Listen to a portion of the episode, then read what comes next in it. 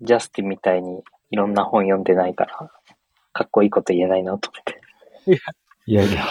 なんか、あの、全員がうん。自分ごとうん。はになってて、いいですね会会会社、会社の制度とかうん。うん。で、なんか結構決まってるものと思いきや、別にそんなことなくて、より良いアイディアがあったら全然提案できるし、変えていける。で、それをみんなで考え続けている、入れる会社がいいなと思ってて、い。なんかそれいいから、それ軸で話そうか。で、かつ、創業メンバーじゃん。だから、最初の時から、どんな会社にしたいって最初思ってたっけとか、こんな話とか。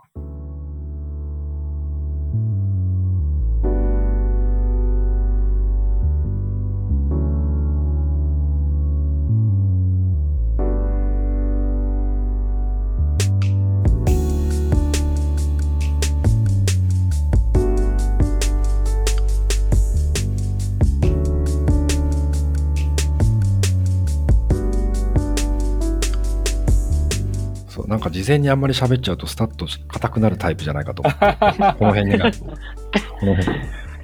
はい。えーこんにちは、タイムツリーラジオです。えー代表のあのフレッドです。で、今回も、えーいい会社ってなんだろうシリーズで、えー前回社内のエンジニアのジャスティンとお話ししましたが、今日も社内のゲストをお呼びしました。じゃあ、スタート。よスタットです。よろしくお願いします。ろしくお願いします。 簡単な挨拶だった。はい。どうしましょうフロントエンドをやってますとかいいですかはい。大丈フ夫ロでンすトかエンド。エンはい。エンジニアのスタットです。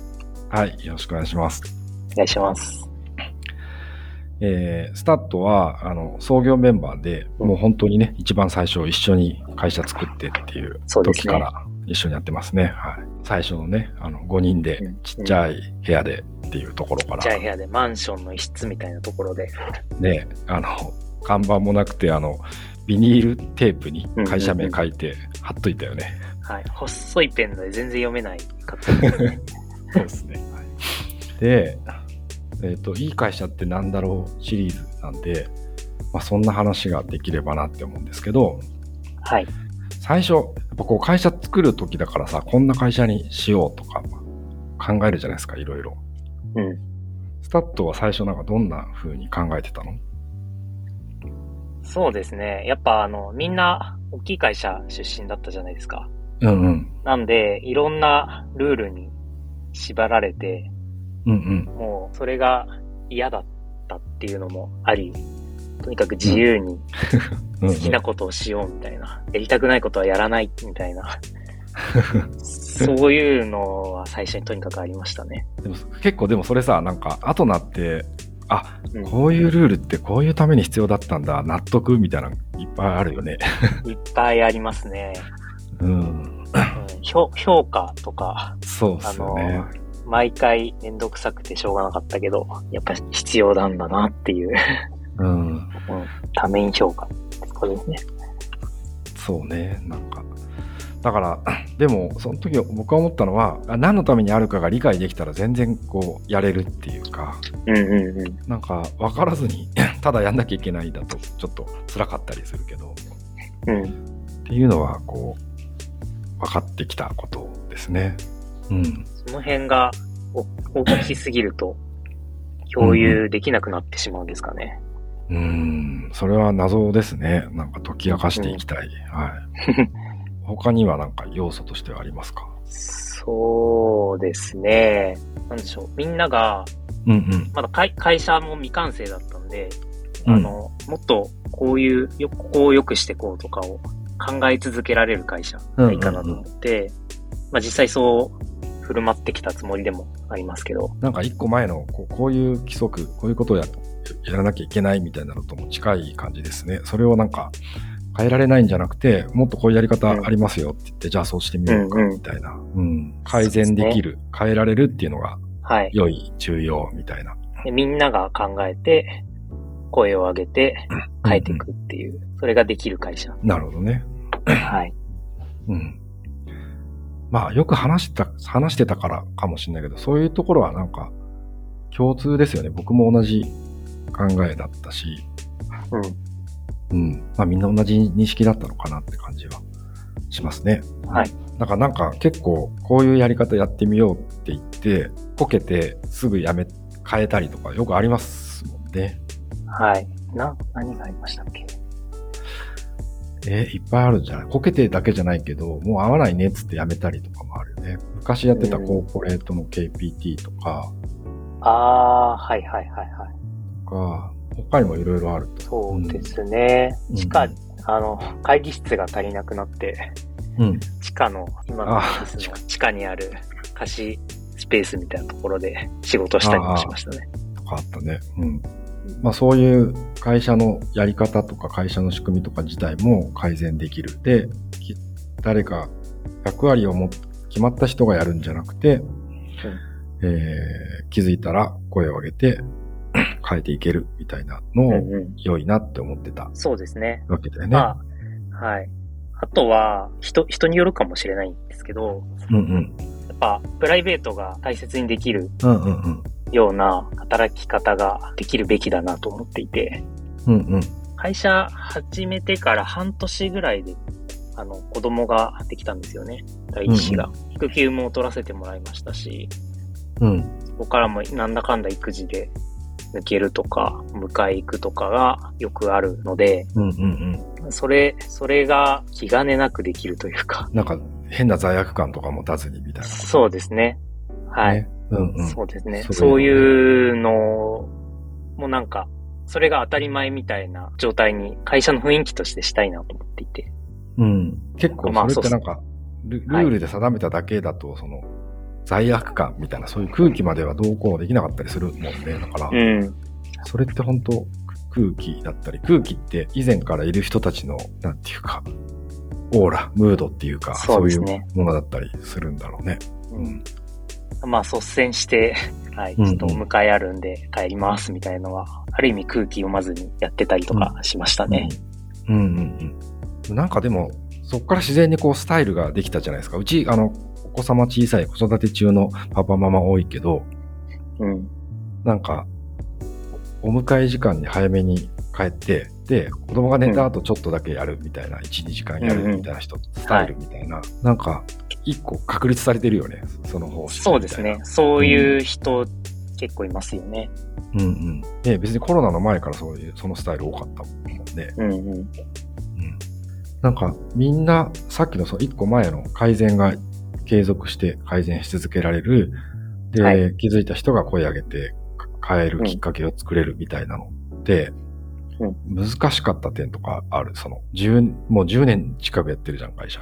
はいはい。だから最初そう思ってて、そうやってトライしてきたけど、難しかったな。難しい。こういうとこって、そう簡単にはいかない。難しいんだな、とか、思ったこと。うんやっぱり人が増えてくると、新しく入ってきた人は、それが当たり前だと思ってしまうので。ああ、そういうルールだから、それに、みたいなね。はいうんなので、うルールの中でしか動けなくなってしまうみたいなことが、なんとなく来始めてるんじゃないかなって懸念がうんうんあったりして、うん。うんそういうのは結構気になって、スラックでいろんなところ、チャンネル見たりとかして、うんうん。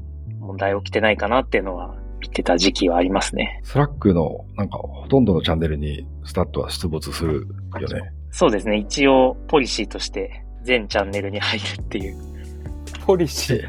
今も、ポリ、今も入ってます。あ、すごいね。で、ちゃんと、まあ、なんか流し見ですけど、全部見てて、うんうん。うーんだんだんやばくなってきたんですけど。今何チャンネルあるんだそれはなんか、そういうのをキャッチしようっていうためにやってたんだね。なんかその、 そうですね。なんか意地になってやってるとかじゃなくて。あ半分意地ですけど、まあなんか困った、困ってる人いないかなとか、いや、すごいね。うん。課題、潜在的な課題がここにないかなみたいなのを探してた感じかなと思います。なるほど有効ね。化するとすると。なるほど。はい最近はでもそういうメンバーもうんうんうん。タイムズチャンネルを巡回して、なんでしょう。例えば、マシンが最近調子が悪いみたいなことをつぶやいたら、それ拾ってリプレイスしますかっていう声をかけてくれる社内 IT の人が入いたりとか、コアラとかね、その、そうですね。まあ、コーポレートエンジニアというか、上司というか、うん。うんありがたい。そういう動き、本当にありがたいなと思ってますね。そうね、ほんとね。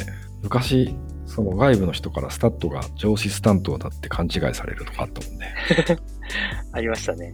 なんか、あの、電話がかかってきて、うん、うんうん、情報システム部藤木様みたいな、はいはいはいあ、あてなで。絵文字あるよね、それね。はい。はい、あります ね。なんか、多分問い合わせしたんですよ、一回。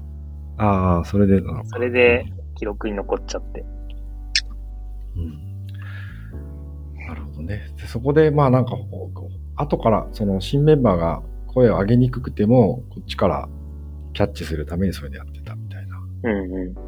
とかね、なるほど。僕は声を上げやすくするために、あの、あえて失敗するっていうか滑るっていうのを心がけてまああ、した。なんか正しいこそれもすごといじゃなくてもうんうん。いいんだっていう空気っていうか。うんすごいいいことだと思いますね。今後はなんかどうしていきたいどどういう組織にしていきたいそのために自分はこうしようかなみたいなとかって。うん。そうですね。まず人、これからも増えていくわけですよね、どんどん。うん、そうだね。今70人ぐらいでしたっけもうすぐ80ぐらいから今。 80ぐらい。うんすぐ100人ぐらいになりますよね、きっと。うんうん。だんだん顔も見たことない人とかがきっと増えてくる。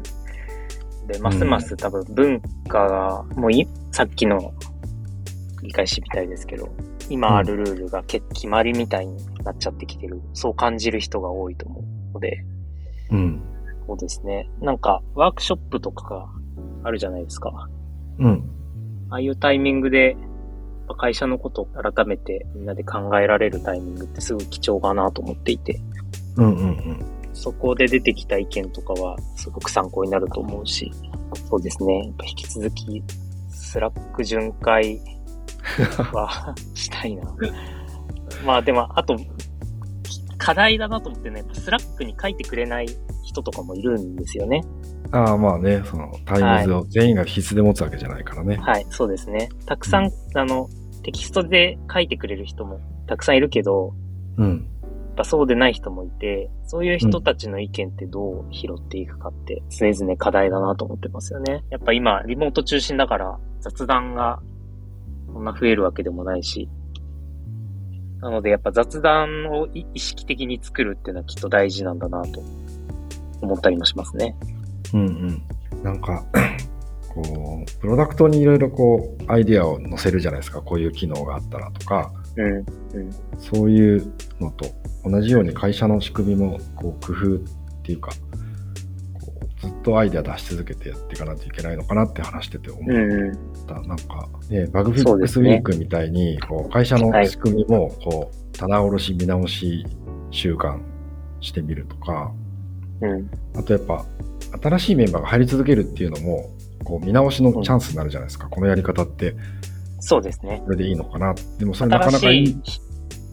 うん。うんうんなかなか言いにくかったりするからそれをあえてなんか、うんえっとあれって思ったことを聞くタイミングをこう入社うんうんうん。何,、何週間ではい。ヒアリングするとか、ですね。新しい人こそ、すごいいろいろ聞くチャンスですよね。ね、とかねなんかそういうそういう仕組みをこういろいろうん。た対応まず工夫していきたいなとか思いますね。そうですね。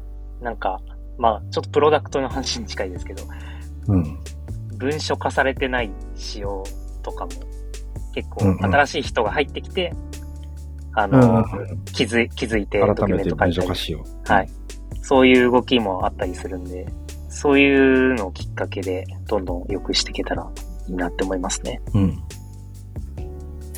というわけでじゃあ創業メンバーのスタッドと10年越しであのどういう組織がどういう会社がいい会社なんだろうって話をしてみましたスタッドありがとありがとうございました。 10年越しか。もう10、え、10年経ちまうした10年経ってない経ってない 経ってないけどおよそ、まあまあ約10年。もう10 10年年でしょ。